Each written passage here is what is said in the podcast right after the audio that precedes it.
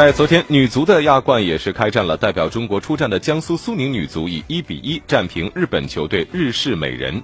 比赛的第六分钟塔比莎单刀破门仅仅四分钟过后由田中美男扳平比分。进入下半场对手获得了多次得分良机但都被女足的国门彭诗梦化解。最终双方战成一比一平下一场苏宁女足的对手将会是墨尔本胜利队。